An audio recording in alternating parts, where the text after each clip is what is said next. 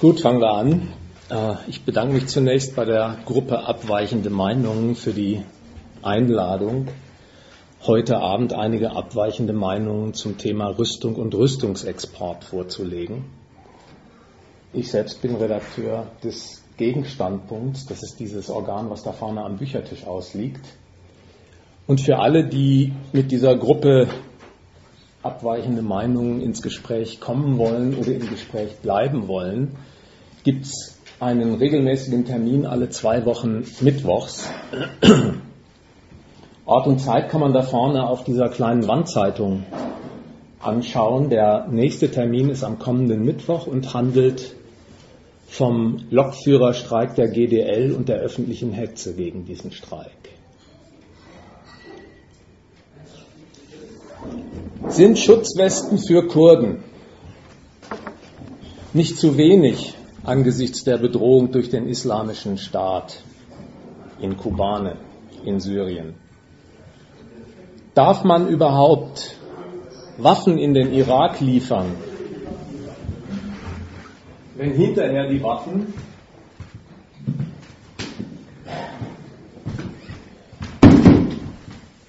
womöglich in falsche Hände geraten? Sind Heckler und Kochgewehre eigentlich wüstentauglich oder nicht? Ist die Bundeswehr überhaupt gerüstet für solche Konflikte, wenn ihre Hubschrauber schon auf halber Strecke schlapp machen? Das sind so Fragen, die in diesen Tagen in Deutschland ausgiebig diskutiert werden. Da gibt es einen Streit nicht nur unter Politikern, sondern auch unter reger Beteiligung der Öffentlichkeit um die Frage, welche Menge, welche Qualität von Rüstung und Rüstungsexportgütern braucht Deutschland eigentlich? Was sind eigentlich die richtigen Adressen für Waffenlieferungen? Und was sind falsche Adressen, die falschen Hände in die Waffen geraten können?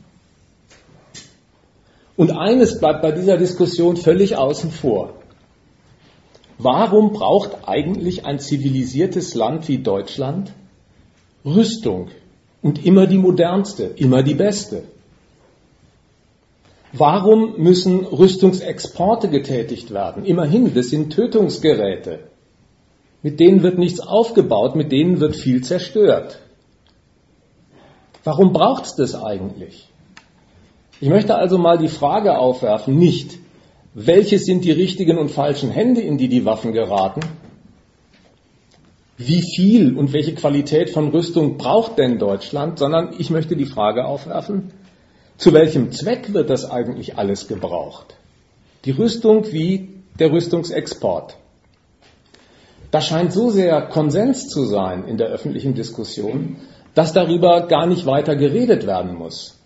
Dieser Konsens, dass diese Zwecke, warum gerüstet und exportiert wird, einfach unterstellt werden können als gebilligte, das ist so sehr verankert, das reicht völlig aus, wenige Floskeln zu präsentieren, die man abrufen kann in Talkshows.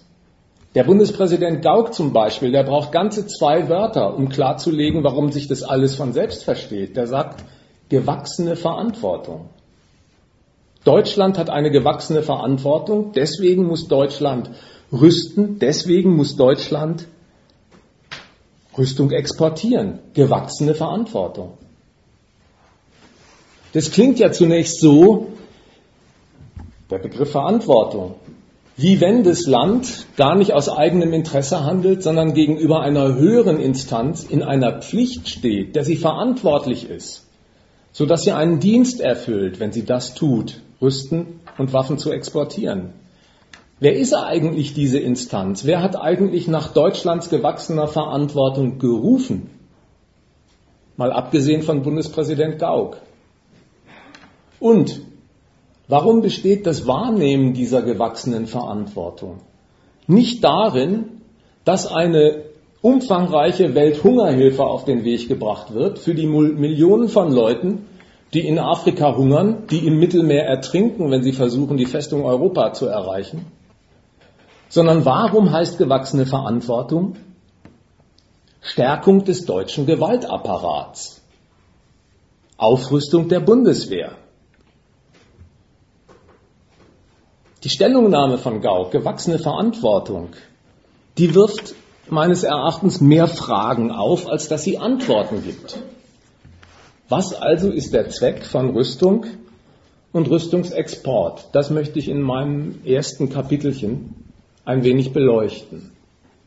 Und dann will ich in einem zweiten eingehen auf den aktuellen Streit um die Frage, soll, muss, darf Deutschland Waffen nach Kobane in die Kurdengebiete, nach Irak liefern, um Beistand zu leisten gegen diesen sogenannten islamischen Staat, der da unten mit Gewalt wütet.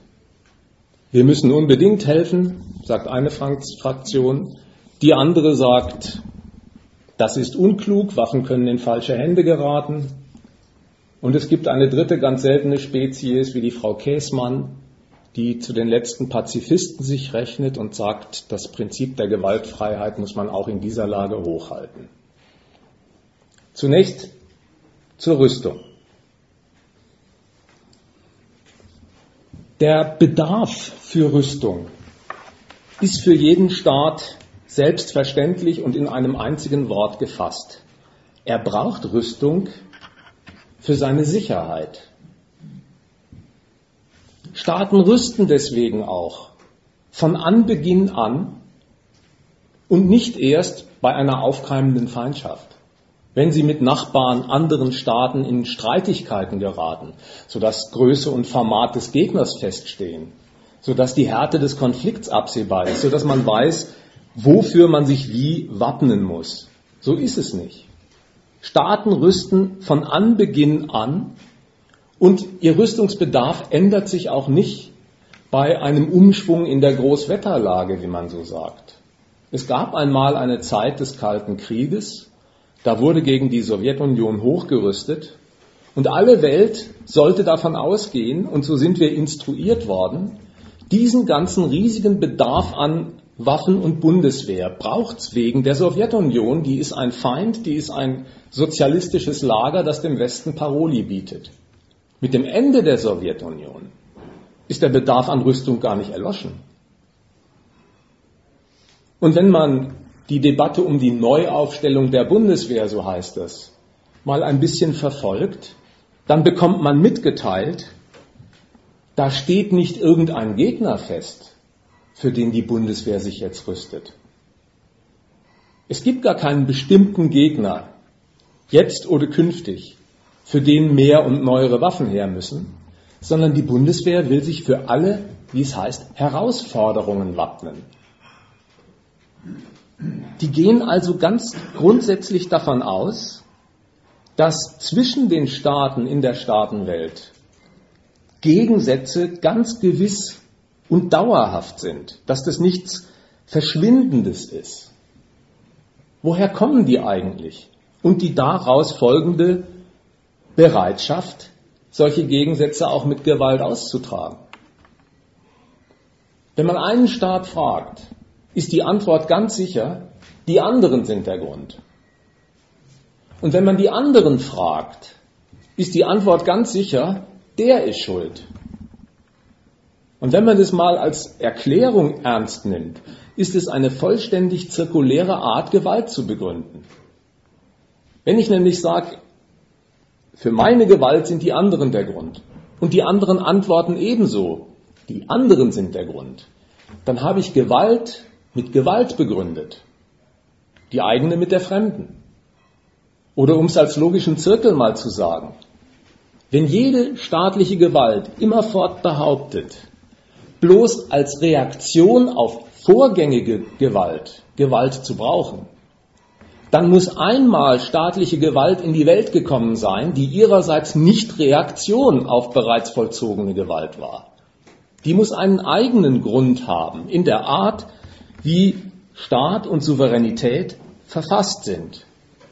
Wenn alle immer nur Gewalt als Reaktion auf andere kennen wollen, dann muss an dieser staatlichen Souveränität selbst etwas dran sein, was das Zeug hat dafür, Gegensätze untereinander zu stiften, die zum gewaltsamen Austrag kommen. Und ein erster Fingerzeig liegt schon in der Frage, was genau meint eigentlich Sicherheit? Der verstorbene Verteidigungsminister Struck hat mal gesagt, Deutschlands Sicherheit wird am Hindukusch verteidigt. Wisst ihr, wie viele Stunden Flugzeug der Hindukusch von Berlin entfernt ist? Das sind über zehn Flugstunden. So eine Auskunft besagt also, wenn man sie mal ernst nimmt, Sicherheit heißt deutlich mehr als eine territoriale Grenze sicherstellen gegen einen bösen Eindringling, der von außen in das Land einfällt.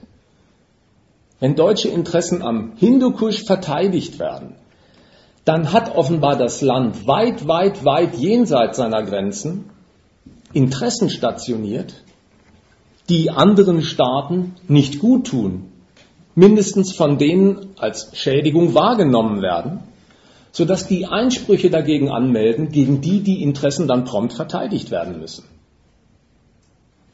Und daran merkt man, Feindseligkeiten zwischen Staaten, die finden solche Souveräne nicht einfach vor, die erzeugen sie offenbar durch die Art ihrer Interessen, die sie in der Welt entfalten, mit und gegen andere.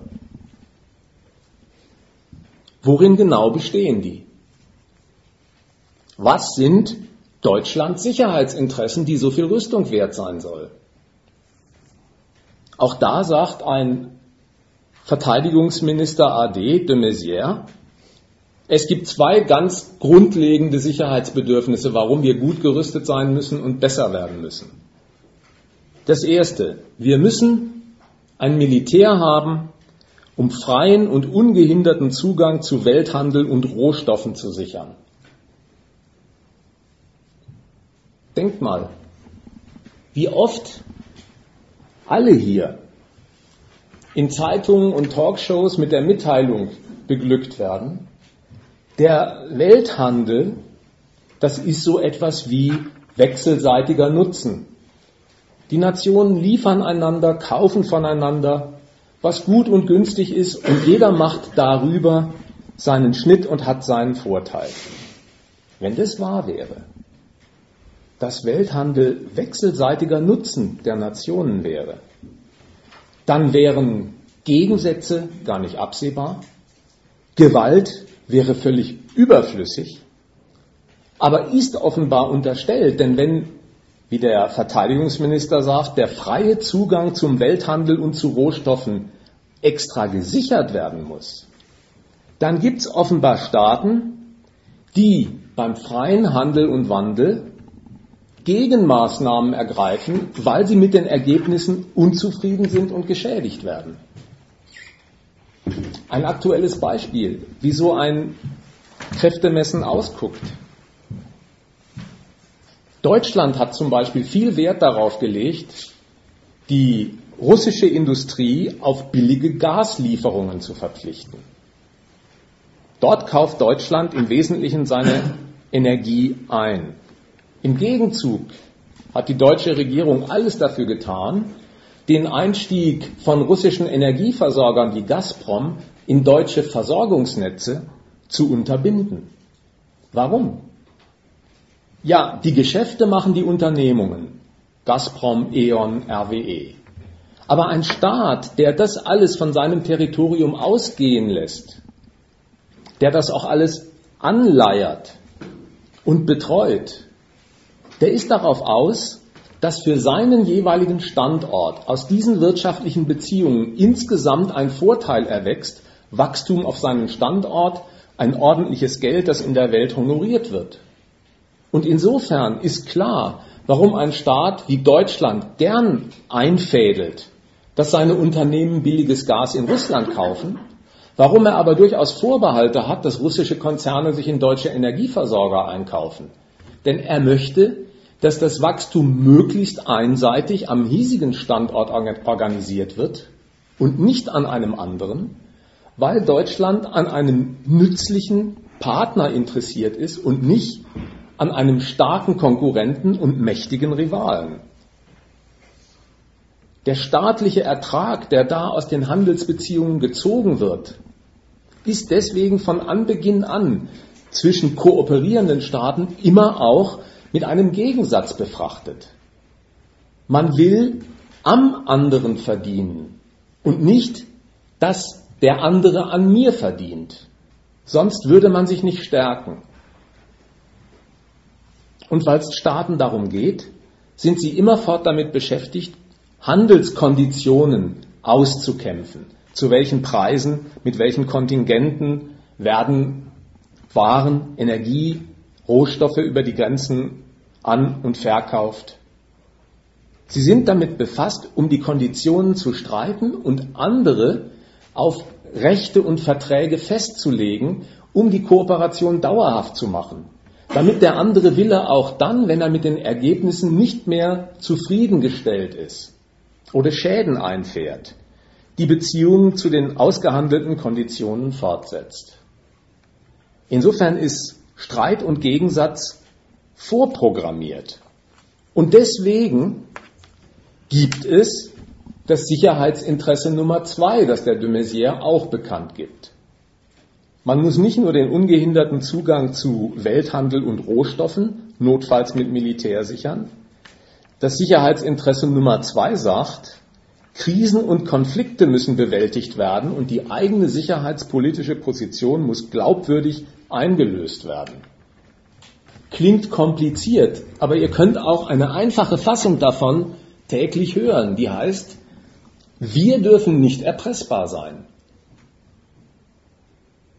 Was gibt es bekannt? Zunächst einmal, dass das wechselseitige Erpressen zwischen politischen Machtapparaten die dauernde Begleitmusik zum weltweiten Handelsgeschäft ist, eben weil um Konditionen gerungen wird, zu denen dieser Handel abläuft, die jede Nation zu ihrem Vorteil gestalten will. Also wird erpresst. Aber man möchte in dieser Erpressungsaffäre eben nicht der Unterlegene, sondern der Maßstabsetzende sein. Und dafür braucht man Instrumente, Daumenschrauben. Und wie sehen die aus? Eine erste wichtige ist, dass der Stand der wirtschaftlichen Beziehungen selbst ein erster Erpressungshebel wird. Wenn man einen großen Umfang an Warenverkehr mit einem anderen Staat etabliert hat, der am Ende davon abhängt, dass man Rohstoffe geliefert bekommt oder Werkzeuge für Ölplattformen, bei Russland zum Beispiel, dann ist immer auch die Unterbrechung der Handelsströme, das, was man Warenboykott nennt, ein Anschlag auf die andere Seite. Die Wirtschaft werden ihr wichtige Waren, wie Rohstoffe oder wichtige Werkzeuge zum Heben von Rohstoffen vorenthalten. Die wird geschädigt und darüber wird der Staat geschädigt, dessen Wirtschaft auf seinem Standort Einbrüche erleidet, Steuereinnahmen brechen weg, das Vertrauen in diese Wirtschaft ist gemindert, es findet weniger Investition statt und so fort. Ein erster Erpressungshebel ist die Wirtschaftsboykottmaßnahme selbst. Man kann dazu übergehen, die Ukraine ist ein aktuelles Beispiel, der anderen Seite nützliche Kooperationspartner abspenstig zu machen und seinem eigenen Lager zuzuordnen.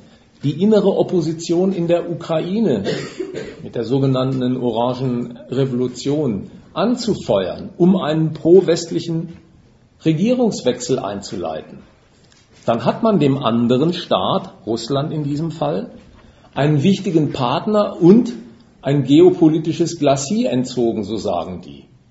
Das ist kein Gebiet mehr, in dem Russland mit politischer und militärischer Präsenz auftritt, sondern umgekehrt. Das wird ein Raum, in den die NATO einrückt.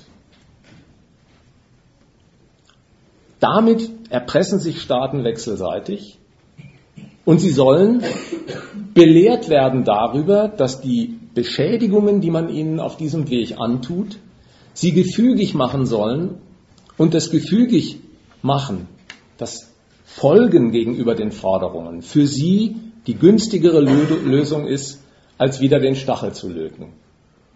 Da kalkulieren Staaten in einem Nutzen-Schaden-Schema, aus dem aber jede Macht, und sowas ist ein Staat, auch austreten kann, heraustreten kann aus diesem Schema.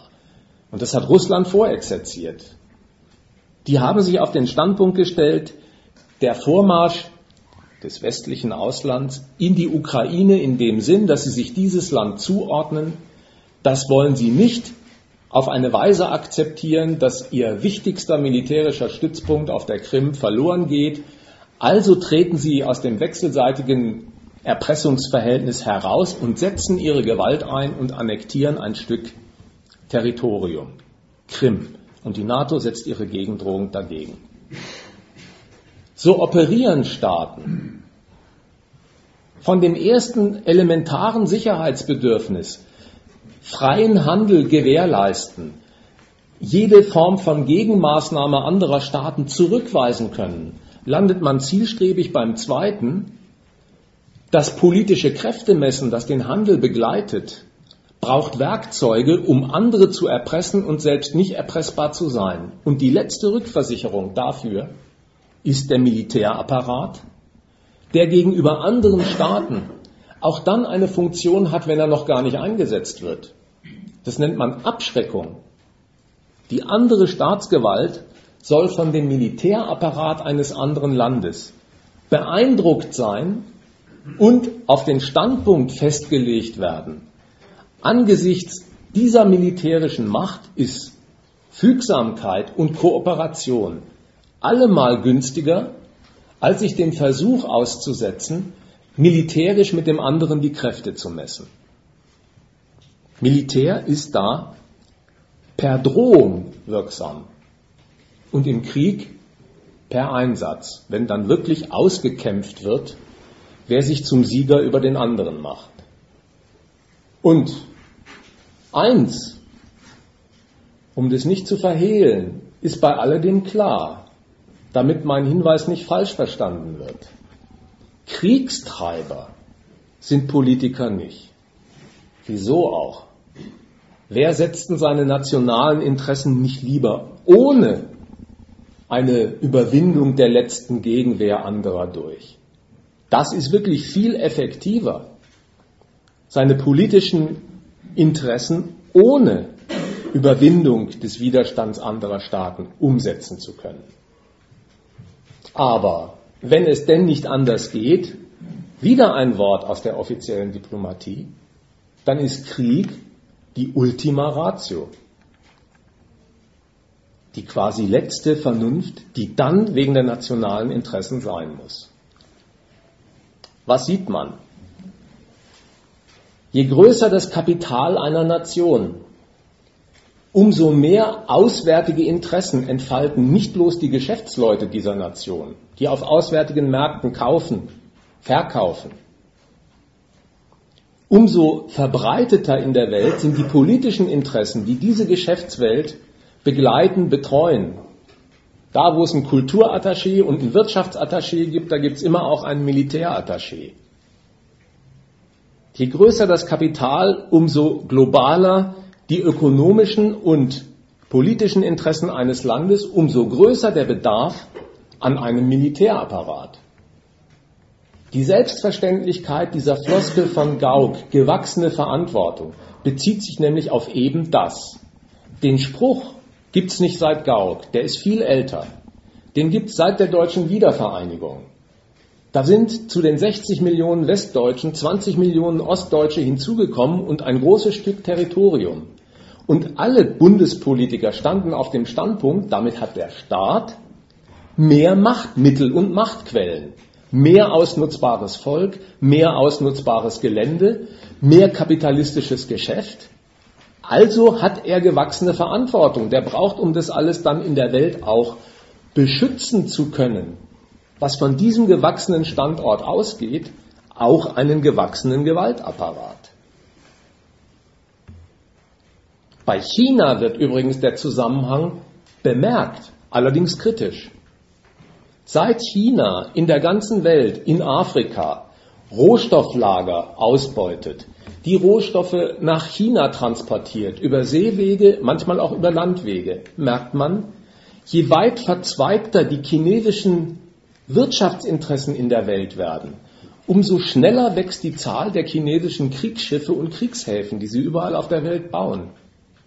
Das folgt derselben Logik. Je größer das Kapital, desto stärker der Militärapparat, weil der Umfang der gegensätzlichen Interessen, die damit in der Welt verankert sind, nach mehr Sicherheit durch Gewalt schreit.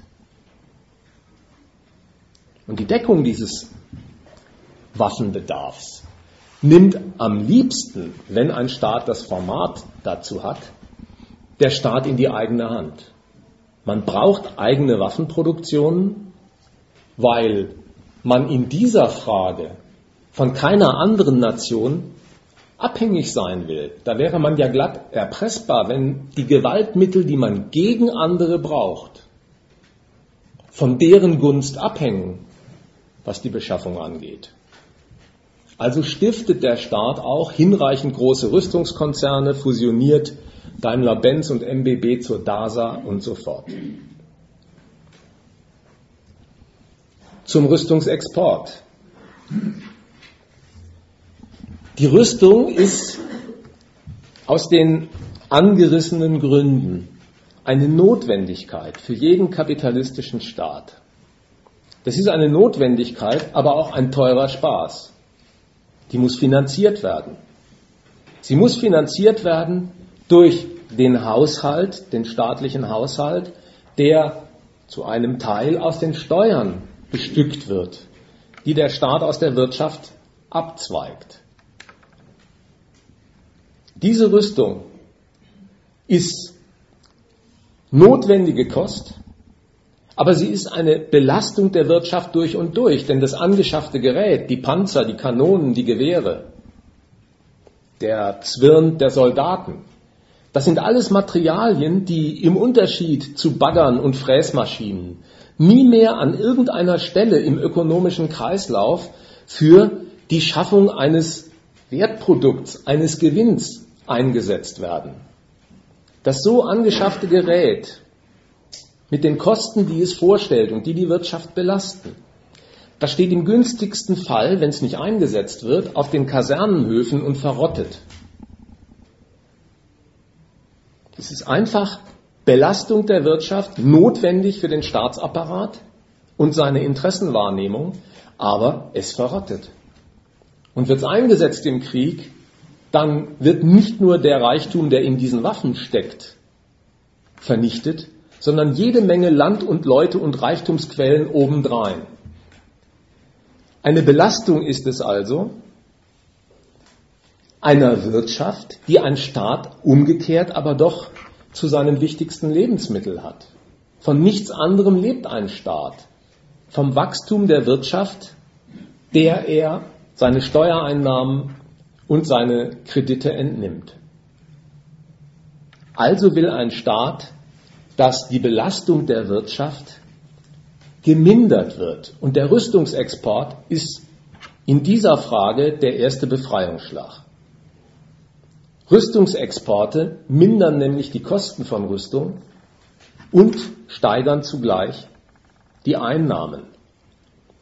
Die mindern die Kosten, weil mit der Produktion erhöhter Stückzahlen beim Eurofighter oder bei Airbus oder bei den Gewehren, die exportiert werden, der Stückpreis sinkt.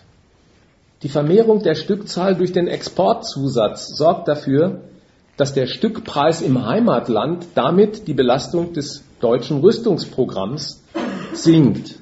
Und umgekehrt, durch den Verkauf an fremde Staaten entstehen Einnahmen für die Rüstungsindustrie, über die Zulieferer, die die Rüstungsindustrie beliefern, für das Wachstum am ganzen Standort und darüber per wachsender Steuereinnahmen sogar für den staatlichen Haushalt. Ein Widerspruch Da wollte ich jetzt noch gar nicht hin. Ich wollte erst einmal sagen, dass diese ökonomische Kalkulation die eine Seite des Rüstungsexports ist. Die andere, viel entscheidendere, ist die politische Kalkulation. Wen beliefert man mit welchen Waffen? Und diese politische Kalkulation, die geht allen Geldrechnungen voraus. Wenn ich andere Staaten mit Waffen beliefere, und Deutschland hat das ausgiebig getan, dann schafft man sich auf diese Weise kooperative Partner. Partner, die es einem danken, dass man zu ihrem Machtaufwuchs materiell was beigetragen hat, sie mit Gerätschaften ausgerüstet hat. Und je nach Kaliber des belieferten Staates schafft man sich auch Abhängigkeiten. Der, der beliefert wird, braucht auch Ersatzteile oder die Munition für die Gerätschaften, die man geliefert hat. Insofern erwirbt man sich über den Rüstungsexport sowas wie steuerbare Freunde. Deutschland hat es ausgiebig getan mit Staaten wie Israel, Pakistan, Saudi-Arabien, Katar, Algerien. Algerien zum Beispiel. Algerien hat die Gewehre, mit denen in Algerien Hunderttausende von Muslimen umgebracht worden sind, als die damalige FIS-Partei bei den Wahlen gewonnen hat. Die haben sie aus Deutschland bezogen. Deutschland hat die Waffen für diesen hunderttausendfachen Mord an Muslimen in Algerien geliefert. Und Algerien umgekehrt erweist sich bis heute dankbar für diese materielle Unterstützung der staatlichen Souveränität und hilft mit, die Asylantenflut, die von Afrika in die Festung Europa will, einzudämmen und im Mittelmeer abzufangen. Dafür kriegen sie heute Meko-Fregatten geliefert. Also der Rüstungsexport hat politische Wirkungen, auf die er kalkuliert wird. Man schafft sich Freunde, auf die man Einfluss nehmen kann. Allerdings behält die Sache einen Widerspruch. Immerhin ist jeder Rüstungsexport die Stärkung eines fremden Souveräns. Das ist Unterstützung fremder Macht, die mit diesem Machtzuwachs, den man selber durch seine Lieferungen anstößt, sich auch dem Einfluss des Gebers entziehen kann, am Ende sogar gegen ihn stellen kann. Und auch das nehmen Staaten quasi kalkulierend vorweg und sortieren sehr genau beim Waffenexport. Sie sortieren schon bei der Waffenqualität. Wem gibt man eigentlich die Hightech-Waffen an die Hand? Wer bekommt denn den deutschen Leo 2? Zunächst einmal nur erwiesenermaßen verlässliche Partner, im Prinzip die NATO-Staaten und die EU-Staaten. Bei allen anderen ist es ein langes Prüfverfahren, das am Ende dann bei Saudi-Arabien zum Ja geführt hat. Export von Waffen lässt man sich schneller einleuchten als den Export von Waffenfabriken. Warum? Waffenfabriken zu exportieren gibt dem Empfänger eine gewisse Unabhängigkeit vom Lieferanten, denn er bekommt ja die Potenz geliefert, den ganzen Kram selber herstellen zu können, sich also auch abzunabeln vom Hersteller. Das kommt auch im Prinzip nur bei NATO-Staaten und bei Israel vor, dass Deutschland sich so aufführt. In all diesen Fällen also wird beim Rüstungsexport kalkuliert zwischen politischem Nutzen und Risiko. Und das Geschäft, das mit dem Verkauf von Tötungsgerät gemacht wird, ist eine nachgeordnete Größe und ist ausdrücklich nicht die entscheidende Größe, wenn Waffen exportiert werden. Bei diesem Geschäft ist Deutschland nach ungefähr 30, 40 Jahren zum drittgrößten, zum drittgrößten Waffenexporteur der Welt aufgestiegen. Hinter USA und Russland beliefert Deutschland die NATO- und EU-Staaten, aber auch die vorher schon zitierten Israel, Pakistan, Saudi-Arabien, Katar, Algerien, Indonesien und andere. Und doch hat Deutschland diesen Aufstieg zum drittgrößten Waffenexporteur der Welt auf eine Weise vollzogen, dass dieser Republik bis heute der Ruf anhängt oder angehängt wird. Auf äußerst restriktive, verantwortungsvolle Art und Weise dem Rüstungsexport nachzugehen. Deutschland hat den Ruf gepflegt, er ist ihm auch angetragen worden, ein Bild vornehmer Zurückhaltung im Namen des Friedens abzugeben, was den Export von Waffen angeht. Und das Belegmaterial, das bis heute dafür zitiert wird, das sind die sogenannten politischen Grundsätze der Bundesregierung für den Export von Kriegswaffen. Ein Papier, das seit der rot-grünen Regierung von Schröder und Fischer gilt. Die politischen Grundsätze für den Waffenexport. Was haben die mit friedliebender Zurückhaltung zu tun? Was ist in denen festgelegt? Festgelegt ist erstens, bei NATO und EU-Staaten liefert die Bundesrepublik alles und immer. Es sei denn, so heißt es da, das Interesse Deutschlands gebietet Ausnahmen. Beim ganzen Rest der Staaten ist das Prinzip umgekehrt. Da wird im Prinzip nicht geliefert, es sei denn, Deutschlands Interessen gebieten Ausnahmen.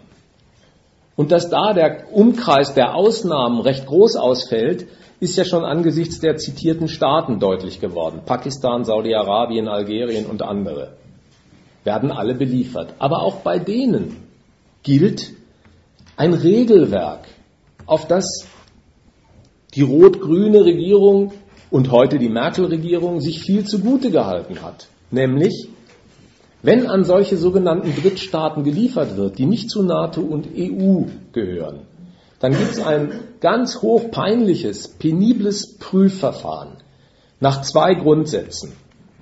Der erste Grundsatz heißt, kein Rüstungsexport in Staaten, die Menschenrechte verletzen.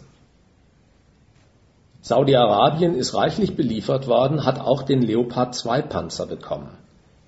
Das ist ein Land, Saudi-Arabien, das wird von einer Dynastie wie ein Fußballclub regiert, würde also den Tatbestand einer Diktatur erfüllen.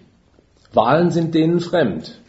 Sie gelten zudem, wenn man Mona Lisa guckt, als Hort der Frauenunterdrückung, weil die Frauen da verschleiert rumlaufen müssen. Dieses Land wird beliefert. Und die Frage ist, ist das jetzt eine Menschenrechtsverletzung, wie die sich dort aufführen, oder landestypische Sitte. Die Beurteilung muss wohl geheißen haben, landestypische Sitte, also wird geliefert. Was merkt man an solchen Beispielen? Dass es eine pure Frage der Bewertung ist, ob man den inneren Gepflogenheiten eines fremden Souveräns den Stempel Menschenrechtsverletzung oder landestypische Sitte verpasst und dass die Frage, welchen Stempel man verpasst, einzig abhängt vom Interesse, das man an diesem Land hat. Saudi-Arabien wurde und wird heute noch mit gewissen Einschränkungen geschätzt als ein pro-westlicher Brückenpfeiler in einer unsicheren arabischen Welt, der deswegen aufgerüstet wird. Der zweite Grundsatz, kein Rüstungsexport bei innerer Repression, das zitierte Algerien hat Hunderttausende von Muslimen umgebracht. Was ist das? Ist es innere Repression oder verteidigt sich da ein Staat gegen Aufruhr? Man merkt, dem Faktum ist überhaupt das nicht zu entnehmen, weil es eine pure hinzutretende Bewertung ist, ob ich das als Repression, die böse ist, Brandmarke oder als gerechtfertigte Verteidigung eines Staates gegen Aufruhr nehme, hängt völlig davon ab, wie meine Wertschätzung in Bezug auf den Staat ausfällt. Und siehe da, Algerien wird und wurde gewertschätzt und also wurden sie beliefert und die Dankbarkeit Algeriens hält bis heute an und die bewähren sich als ein großer Brückenpfeiler im Kampf gegen die Asylantenströme, die aus dem Mittelmeer nach Europa wollen. Das ist die entscheidende Reihenfolge. Die Staaten, die Deutschland seines Interesses wegen nützlich findet, die bekommen den Stempel der Legitimität, deshalb Waffen. Das ist die Reihenfolge. Die Nützlichkeit ist das Kriterium. Die Legitimität ist die Art von Attest, die man den Nützlichen erteilt. Bleibt noch ein dritter Grundsatz zu erwähnen, der sozusagen das Glanzstück deutscher Rüstungspolitik ausgemacht hat. Keine Lieferung an Länder, die in bewaffnete Auseinandersetzungen verwickelt sind. Das galt als Glanzstück.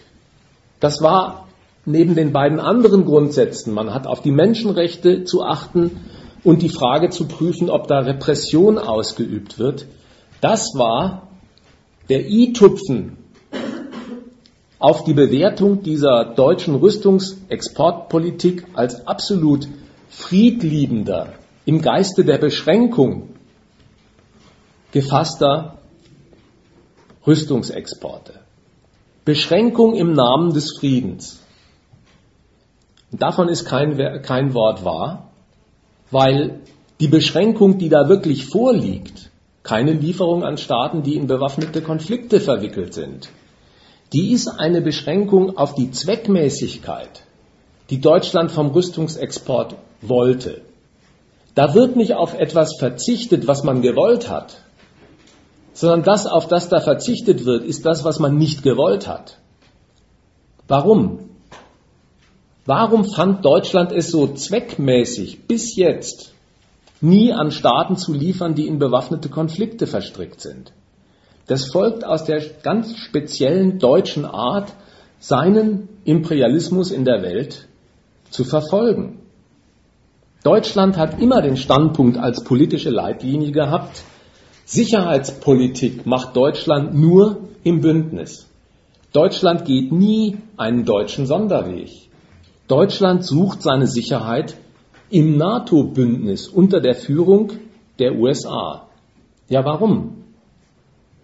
Die Macht, die Deutschland für den Schutz seiner globalen wirtschaftlichen und politischen Interessen braucht, die hat es auf sich allein gestellt nicht, sondern überhaupt nur unter dem Schutzschirm einer atomaren USA, die die NATO anführt. Deutschland bezieht zwar Öl aus aller Herren Länder, auch aus Irak und Iran, aber die haben keinen einzigen Flugzeugträger, um irgendeinen Boykott in der Straße von Hormuz gewaltmäßig aufzulösen. Die brauchen also eine globale Schutzmacht, weil ihre zivilen, ökonomischen, politischen Interessen weit, weit, weit hinausragen in die Welt ohne dass ihr eigener Machtapparat dafür die Deckung abliefern könnte. Und nur die richtig alten Knacker hier in dieser Runde, die erinnern sich vielleicht noch an den Spruch von Helmut Schmidt, der das immer betränt hat. Wir sind ökonomischer Riese, aber politischer Zwerg. Machtzuwachs durch Unterordnung. Das war bis heute die deutsche Politik. Machtzuwachs durch Unterordnung unter die USA in das Bündnis und hat immer auch das Leiden ausgemacht, eben daran, dass man untergeordneter Mitmacher ist.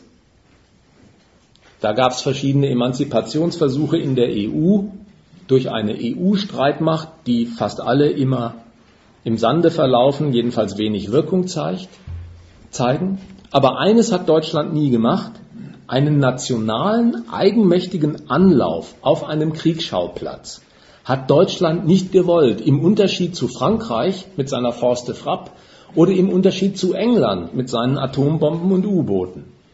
Da hat Deutschland demonstrativ Abstinenz gehalten, ist nicht mit eigenen Soldaten auf eigene Rechnung nach Mali, hat nicht mitgetan beim Gemetzel in Syrien, jedenfalls nicht mit eigenen Soldaten vor Ort macht nicht mit beim Schlachten in Syrien, jedenfalls nicht mit eigenen Soldaten auf eigene Rechnung vor Ort. In Sachen Gewalt hat Deutschland gar keine Abstinenz gehalten. Da sind sie im Bündnis, in Somalia, in äh, Afghanistan, im Kosovo unterwegs gewesen. Panorama berichtet, 350.000 deutsche Soldaten sind da unterwegs. Nicht alle auf einmal, aber so im rollierenden Verfahren. Und wie viele Leute die dort umgelegt haben und wie viele Soldaten dabei umgekommen sind, das sollen jetzt andere nachzählen. Auf diesen imperialistischen Weg, kein deutscher Alleingang, alles nur im Bündnis, war auch die Rüstungsexportpolitik ausgerichtet. alle Gerätschaften fürs Bündnis und die NATO-Freunde, Drittstaaten werden restriktiv beliefert und keine Waffen an Drittstaaten, die bewaffnete Konflikte austragen. Deutschland wollte keine Stellvertreterkriege auf eigene Rechnung, für eigenen Machtzuwachs, nicht wegen des Blutvergießens, sondern weil Deutschland das nicht nützlich fand. In diesem Punkt gibt es einen Übergang, den Deutschland heute und jetzt vollzieht. Und zwar angesichts dieses Schlachtens in und um Syrien mit dem islamischen Staat, dem sogenannten islamischen Staat IS. Der Übergang, der vollzogen wird, heißt jetzt ausdrücklich, doch Deutschland muss es sich zum Prinzip machen, auch an Konfliktparteien zu liefern, die jetzt hier und heute damit Kriege austragen.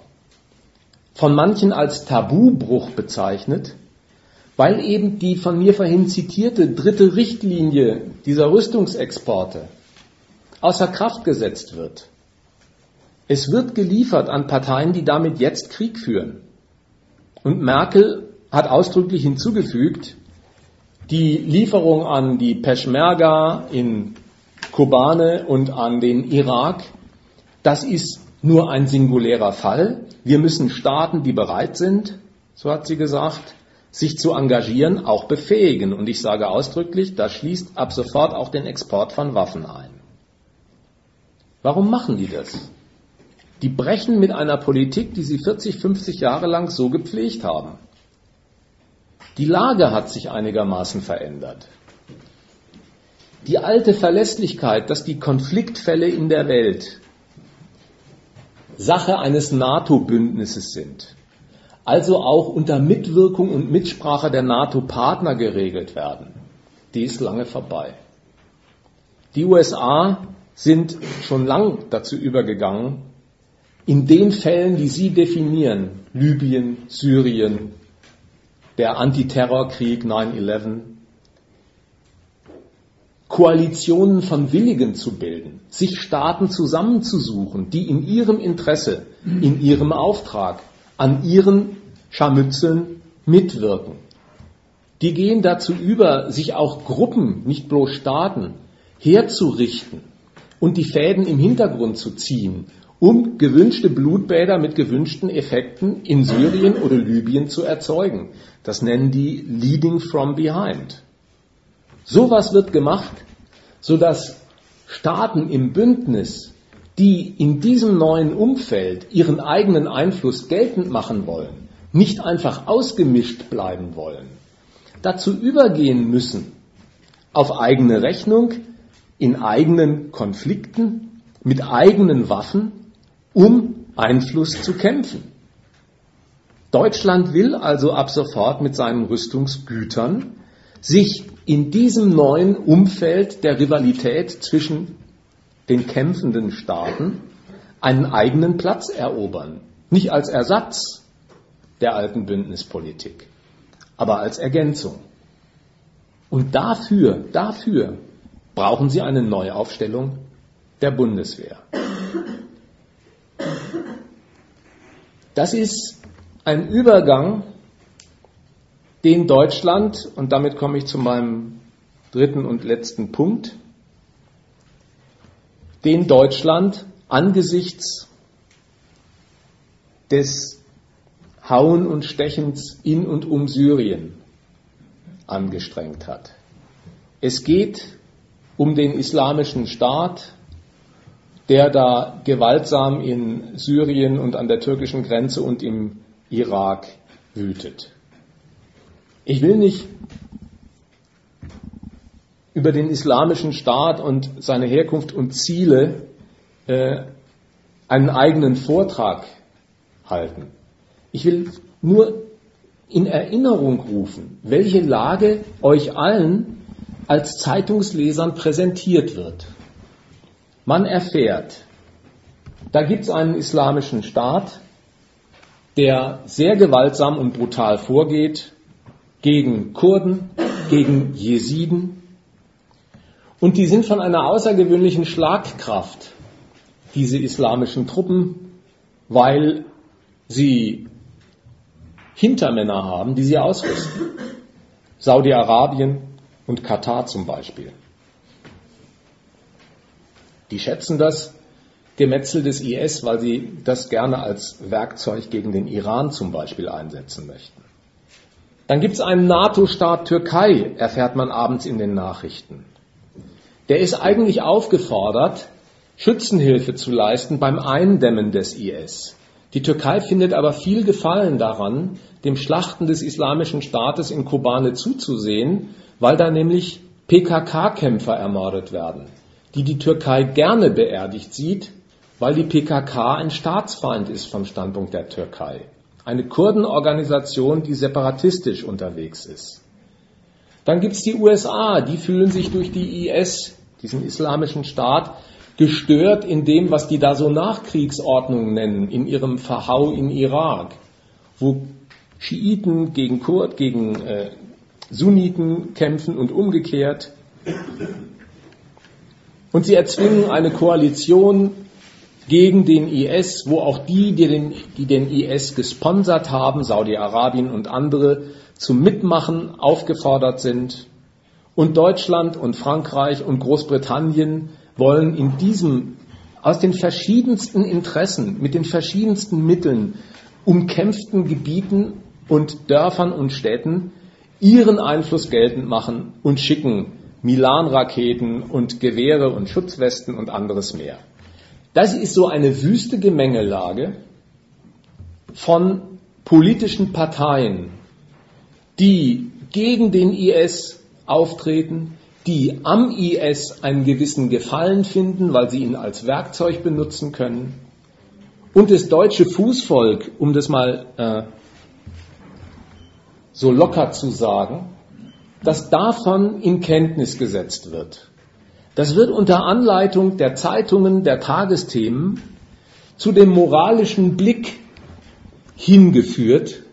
Was können wir eigentlich tun, um den Genozid, den Völkermord des islamischen Staates zu stoppen? Die wollen plötzlich in diesem Gewirr widerstreitender, widerwärtigster Interessen in dieser Lage eine eindeutige Frontlinie des Guten gegen das Böse entdeckt haben und fragen sich und sollen sich fragen, was können jetzt wir praktisch tun, um dem Einhalt zu gebieten. Nehmen wir die Frage mal für einen Augenblick ernst und betrachten wirklich Privatleute, nicht Politiker, keine Militärs, sondern Privatleute wie du und ich, die abends je nach Tagesform traurig oder angewidert oder bös werden, wenn sie die Bilder aus Syrien und Kobane sehen. Das ist schon hart, auch was der IS da veranstaltet. Und nehmen wir mal an, die Tagesform ist auf Mitleid geeicht. Und wir fragen uns wirklich, was die wollen, dass wir uns fragen, was können wir tun? Dieses Wir der Privatmenschen ist angesichts dessen, was da vorgeführt wird, ein Krieg zwischen bewaffneten Staaten und Mächten im Zustand der Ohnmacht. Wir, ernst genommen, könnten in dieser bewaffneten Auseinandersetzung nichts tun. Ohnmacht. Der Blick soll sich also auf das Subjekt richten, das Macht hat, in so einen Konflikt einzugreifen. Wie von selbst führt der Blick hin zum Staat, zu diesem Staat Deutschland, der Machtmittel hat. Also soll er eingreifen. Nur, beim Privatier mag das Mitleid und der Standpunkt, ich möchte Opfer vermeiden, der ehrlich gemeinte Ausgangspunkt sein. Der Perspektivwechsel hin zu dem Subjekt, das die Machtmittel hat, die mir fehlen, wechselt den Zweck aus. Denn Vermeidung von Opfern, Abwendung des Bösen, das ist nicht Staatsanliegen, auch wenn es noch so sehr privates Anliegen gewesen sein mag. Denkt mal, wie viel dieser Staat unternimmt, um die Asylanten in ihrem Elend festzunageln. Halb Afrika verreckt, aber wie viel Aufwand wird getrieben, dass sie möglichst nicht hierher kommen? Deutschland hat daran mitgewirkt, mit einem Federstrich die Lebensmittelhilfe für Syrienflüchtlinge halbieren zu lassen. Das Abschlachten von Leuten ist diesem Staat nicht grundsätzlich ein Problem. Es müssen die richtigen sein. Denkt mal, vor wenigen Wochen sind Tausende von Muslimbrüdern von den neuen Machthabern in Ägypten umgebracht worden. Da gab es keinen Schrei, Nothilfe muss jetzt her. Gleich nebenan, neben den vielen umgebrachten Kurden, die der islamische Staat auf dem Gewissen hat, werden zigtausende von Assad-treuen Bewohnern Syriens umgebracht. Denen gegenüber heißt es gar nicht, wir müssen unbedingt was tun, damit das mal aufhört. Hilfe ist also die Absicht dieses Subjekts, an das ich mich jetzt wenden soll in all meiner Ohnmacht, nicht. Aber Hilfe ist nicht nur die Absicht dieses Subjekts nicht. Das tritt auch, die Hilfe tritt auch nicht als quasi unfreiwillige Wirkung militärischen Eingreifens ein. Dazu ist Krieg nämlich gar nicht das passende Mittel. Krieg ist von Haus aus nie für die Vermeidung von Opfern gut. Krieg schafft Opfer, und zwar auf beiden Seiten, auf Seiten des Gegners, da muss man möglichst viele ausschalten, wie auf Seiten der eigenen Leute, wie auf Seiten der Zivilbevölkerung, die in äh, moderner Sprache unter der Rubrik Kollateralschaden immer mitgezählt werden. Was leistet das also? Diesen privaten Aufschrei, ich möchte helfen, Opfer zu vermeiden. Dafür zu mobilisieren, dass Steinmeier und Merkel Milan-Raketen und andere Waffen an Irak und die Peschmerga liefern. Das leistet, dass das politische Interesse, dessen wegen Deutschland das tut, veredelt wird, um ein viel höherwertiges, ehrenwertes Anliegen, das humanistisch klingen soll. Rettung von Menschenleben. Auch wenn das gewiss nicht die Leitlinie ist, dessen wegen die den IS bombardieren. Der IS stört aus ganz anderen Gründen. Die sind hinderlich bei der Zerlegung Syriens, weil sie sich mit Oppositionskräften anlegen, die eigentlich den Assad ausschalten sollen.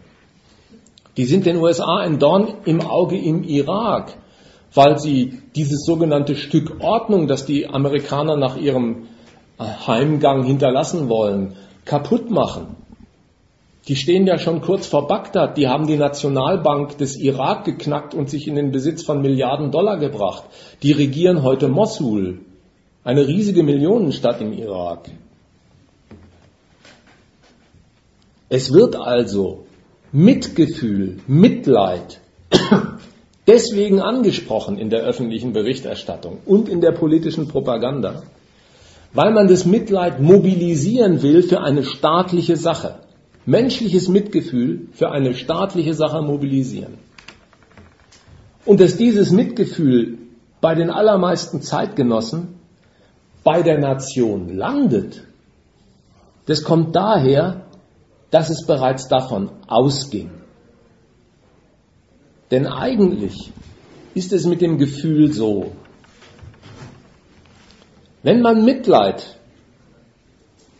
hat oder empfänglich ist für Mitleid, dann ist eigentlich die Palette der Opfer, denen man sein Mitleid anträgt, universell, global. Es gibt Milliarden von Opfern und armen Leuten und geschundenen Kreaturen auf der Welt. In Afrika wird gehungert, in Asien wird verdurstet, gestorben wird in unzähligen Kriegen. Die Zahl der Opfer ist flächendeckend. Allein schon die Aufmerksamkeit, welcher Opferklientel widme ich denn jetzt meine Aufmerksamkeit, die braucht eine Vorentscheidung. Und die Vorentscheidung, die man bei den Kurden und dem islamischen Staat, den Tätern, entdecken kann, ist, das Mitleid ist nicht bei denen angekommen aus einem unschuldigen Seelenaufruhr. Da hätte es sich an jeder Opferklientel heften können sondern aus einer nationalen Vorgabe. Diese Opfer, die Opfer des IS, die sind hier und heute wichtig, weil die Nation, die bundesdeutsche Nation, diese Opfer jetzt wichtig nimmt, weil der IS als Feind gilt, der deswegen bestraft oder gestoppt werden muss. Gleich nebenan, um es nochmal zu sagen, gibt es zigtausende von Assad-treuen Menschen in Syrien, die manchmal durch den IS, manchmal durch US-Bomben sterben. Die verdienen gar nicht dieselbe Aufmerksamkeit. Einfach deswegen, weil Assad ein Gegner dieses Deutschland ist oder als solcher behandelt wird und deswegen zählen Tote nicht gleich viel. Neben diesem Pro, Pro-Waffenlieferung an den Irak und die Peschmerga gibt es auch ein Kontra. Und das Kontra stammt von der Linkspartei, ist aber nicht deren Privileg. Es gibt viele andere, die auch so argumentieren. Nämlich so, dass sie sagen, Rüstungsexporte sind ein ganz schlechtes Mittel der Außenpolitik, denn die Waffen kommen ganz schnell in falsche Hände, richten sich am Ende gegen uns. Friedliche Konfliktlösung, das ist das bessere Mittel der Wahl. Auch da muss man mal zur Kenntnis nehmen, das nennt sich Linkspartei, dieses Organ. Wie bedingt die Absage an militärische Gewalt ist. Kein Rüstungsexport, weil die Waffen leicht in falsche Hände geraten. Das heißt ja wohl im Umkehrschluss, blieben die Waffen in der richtigen Hand, wäre alles gut, dann wüssten wir dagegen keinen Einwand. So aber, wenn am Ende die Bundeswehr mit Heckler und Kochgewehren beschossen wird, die wir selbst geliefert haben, ist die Sache kontraproduktiv. Solche Leute sind nicht gegen Gewalt. Solche Leute sind gegen Gewalt außerhalb ihrer eigenen Kontrolle. Ja, wenn deutsche Politik mit Gewalt schlecht bedient ist, um die Logik dieser linken Kritiker fortzuspielen, dann muss wirksame Außenpolitik anders gehen. Wirksame Außenpolitik muss ohne schädliche Nebenwirkungen gehen. Wir müssen Diplomatie als Konfliktlösung betreiben. Das ist auch für sich schon ein starkes Argument. Kein gutes, aber es verrät viel. Was andere mit Hilfe von Waffenexporten erledigen wollen, nämlich Machtkonstellationen zu ihren Gunsten beeinflussen, auf sie einwirken, das wollen die per Diplomatie. Die wollen quasi per Diplomatie ein Ergebnis hinbringen, das andere nur mit Kriegswaffen hinschaffen. Das ist viel Anspruch. Konfliktlösung. Schon die Wortwahl. Wenn sich zwei Parteien streiten, in Syrien oder im Irak, dann wollen die keinen Konflikt lösen, wenn die ihre Waffen gegeneinander auffahren, dann wollen sie den Gegner besiegen, um ihm ihre Bedingungen zu diktieren. Die haben kein falsches Mittel gewählt für Konfliktlösung, sondern für ihre schäbigen Zwecke genau das Passende. Wer jetzt anrückt und sagt, ach, da entdecke ich einen Konflikt, da führen ja zwei Parteien Krieg gegeneinander. Da bin ich als Konfliktlöser gerufen. Der tut so, wie wenn neben den Krieg, kriegführenden Parteien eine über ihnen stehende höhere Instanz tätig werden muss, man selber nämlich, um deren Konflikt zu schlichten. Um ihnen etwas als Ausgleich aufzunötigen, das die von sich aus nicht wollen, denn die führen mit Waffen Krieg gegeneinander und wollen die andere Seite wegputzen. Denkt mal, wie hybrid der Anspruch ist, auf Zuständigkeit. Wo immer sich zwei bekriegen, kommt diese Partei an und sagt, wir sind für die Konfliktlösung da. Manchmal helfen Vergleiche. Wie würde es in einem deutschen Ohr klingen, wenn Nordkorea oder Syrien oder Iran antreten würde mit dem Argument, wir müssen mal nach Berlin kommen und dafür Konfliktlösung sorgen. So können die mit den Russen nicht weiter verkehren, die Europäer und die Russen. Das führt wieder auf einen kalten Krieg zurück. Es wäre total schrill, weil die Zuständigkeit, die die Restmitglieder dieser ehemalig sogenannten Achse des Bösen in dieser Frage nichts zu melden hat. Wie würde es klingen, wenn Bangladesch sagen würde, wir schauen jetzt mal in Berlin vorbei. So kann Deutschland nicht mit dem kleinen armen Griechenland umgehen. Wir wissen, wovon wir reden. Es würde halb Berlin lachen, ja nicht, weil die etwas Absonderliches täten, sondern weil die etwas in der Diplomatie, in der Welt der Diplomatie Absonderliches täten. Die würden Zuständigkeit beanspruchen, ohne dass sie einen Machtapparat hätten, der dieser Zuständigkeit Glaubwürdigkeit verleiht. Das aber liegt bei Deutschland vor. Die beanspruchen Zuständigkeit. Für jeden Konflikt auf der Welt wollen die zuständig sein und den anderen Lösungen sagen. Und kein Schwein lacht. Ja, weil diese deutsche Macht eine Macht ist, die in ihrem Bündnis mit den USA im Rücken etwas vorstellt in dieser Welt. In einer Welt, die offenbar geschieden ist und von den Linken, von denen dieser Vorstoß kommt, auch so gesehen wird, die geschieden ist in eine Welt von Kontrolleuren, von befugten Kontrolleuren und Kontrollierten. Diese Scheidelinie in der egalitären Welt der Staaten ist diesen Linken überhaupt nicht fremd. Die wollen zu den befugten Kontrolleuren gehören. Und die anderen, das sind die Kontrollierten, die ihnen die die sich die Konfliktlösungsmodelle vorbuchstabieren lassen sollen. In dem Standpunkt ist sich die ganze Linkspartei mit so einer Figur wie Gauck einig.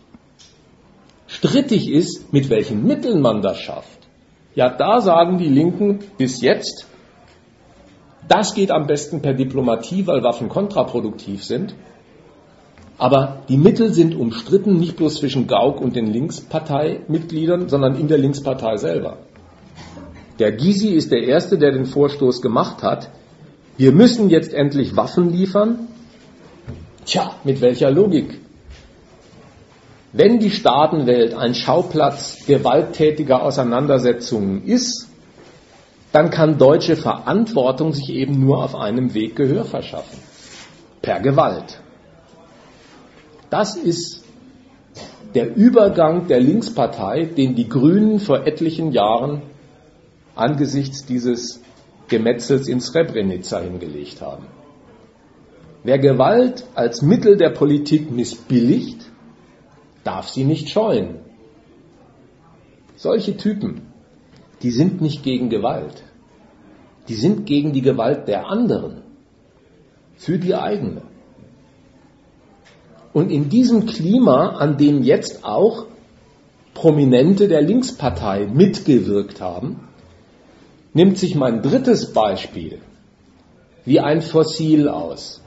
Die Frau Käßmann, Margot Käßmann, ehemalige Ratsvorsitzende der Evangelischen Kirche Deutschlands und zwar immer noch ohne Führerschein, aber immer noch im Besitz ihres Bischofamtes, glaube ich, ist in einer Talkshow befragt worden, wie sie es denn hält mit den deutschen Waffenlieferungen angesichts der Gewalt des islamischen Staates. Und da ist sie mit einer inquisitorischen Frage konfrontiert worden. Sie gilt als Pazifistin und Verfechterin der Gewaltfreiheit, hat auch schon gegen die Waffenlieferungen optiert auch behauptet, nicht im Besitz einer gültigen Lösung zu sein, aber sie kann der Gewalt nicht zusprechen.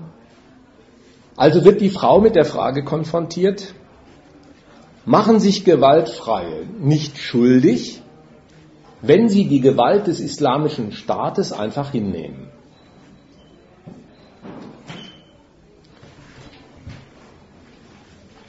Lassen wir mal in Klammern stehen, dass diese Frage nicht ernst gemeint ist, sondern eigentlich Zustimmung abrufen und einfordern will. Gib doch zu, dass die Waffenlieferungen nötig sind. Insofern ist die Frage rhetorisch. Natürlich machst du dich schuldig, Käsmann, will der Frager sagen. Aber lassen wir mal diese Wolte beiseite. und nehmen mal die Frage selbst ernst. Machen sich Gewaltfreie nicht schuldig, wenn sie die Gewalt des IS hinnehmen, denn da werden Opfer produziert. Ernst genommen müsste man sagen, einer Privatperson wie der Frau Käßmann steht die Entscheidung in dieser Alternative, will ich Gewalt anwenden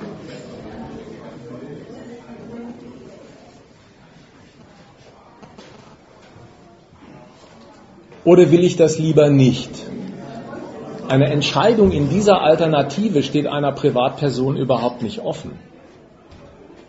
Denn in dem Innenleben einer intakten äh, Nation, in einem Rechtsstaat, ist äh,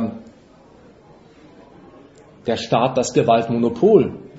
Der Private darf Gewalt nicht anwenden. Das ist verboten. Und wo er es tut, wird es bestraft. Körperverletzung, Totschlag, Mord und härteres. Also ernst genommen steht einem Privatier die Entscheidung, bin ich für oder gegen Gewalt, überhaupt nicht offen. Und schuldig, so beginnt ja die Frage, macht sich ein Gewaltfreier nicht schuldig? Schuldig könnte ja im ernsten Sinne moralisch wie rechtlich nur einer sein, dem die Entscheidung in so einer Alternative offen stand. Wenn er nichts zu wählen hatte, konnte er auch keine falsche Entscheidung treffen. Insofern unterstellt die ganze Frage schon, man muss in die Rolle eines quasi Oberbefehlshabers schlüpfen, der über Gewalt verfügt und auch befugt ist, sie einzusetzen. Das wird gefordert. Du Gewaltfreier, Frau Käßmann, versetz dich mal in die Rolle eines Militärs. Da hinten schlachten die Leute vom Islamischen Staat die Jesiden. Du hast einen Machtapparat an deiner Seite. Machst du dich jetzt nicht schuldig, wenn du für die Gewaltfreiheit bist, weil du die Gewalt der anderen hinnimmst? An diesem Widerspruch soll jetzt der vom Pazifisten äh, herangereifte Militär verzweifeln und für die Entscheidung plädieren, gut, dann muss ich Militär einsetzen. Nur der Einsatz von Militär würde ja wieder Gewalt mit sich führen, also den Widerspruch überhaupt nicht beseitigen. Es wäre ja wieder Gewalt aufgefahren, diesmal die eigene. Wenn aber tatenloses Zusehen genauso wie machtvolles Zuschlagen Gewalt mit sich führen, dann ist innerhalb dieser Alternative überhaupt keine Entscheidung möglich, die aus dem Prinzip Gewaltfreiheit folgt. Das ist das, was Moralapostel ethisches Dilemma nennen würden. Innerhalb dieser Alternative, tatenloses Zusehen, ist mit den Opfern der anderen verbunden. Gewaltsames Zuschlagen ist mit den Opfern verbunden, die ich selber anrichte. Gewaltfrei ist es beides nicht. Obwohl beides wie ein Ausweg und einem Treubleiben des Prinzips der Gewaltfreiheit vorgestellt wird. Der Kunstgriff, der zur Lösung führt, ist eine neue Namensgebung. Es wird nämlich, wann immer vom IS und seinem Vorgehen geredet wird, von der unmenschlichen Gewalt geredet die die aufbringen. Gewalt hier, unmenschliche Gewalt da, das verlässt das Kriterium, mit dem die Entscheidung gefällt werden sollte, dass nämlich Gewaltfreiheit das Gütesiegel der Entscheidung ist. Wer diesen Unterschied macht, der IS ist unmenschliche Gewalt, wir wenden Gewalt an, der kennt jetzt die Unterscheidung zwischen guter Gewalt und böser Gewalt. Der ist gar nicht mehr ein Protagonist des Prinzips Gewaltfreiheit, sondern der hat eine Vorentscheidung getroffen. Die Nation, die hier zum Eingreifen aufgefordert ist, mit dem Attest auszustatten, die liefert eine gute Gewalt ab und die der anderen ist eine böse. Diese Unterscheidung, die folgt nicht aus der Moral der Gewaltfreiheit, sondern die folgt aus einer parteilichen Vorentscheidung, wem ich das Etikett gute Gewalt ausstatte, äh, gebe und wem ich es versage. Insofern ist der ganze Angriff, der auf dieses letzte Stück Pazifismus gefahren wird, einer im Namen der Moral, in Wirklichkeit aber von der parteilichen Vorentscheidung für die eigene Nation getragen.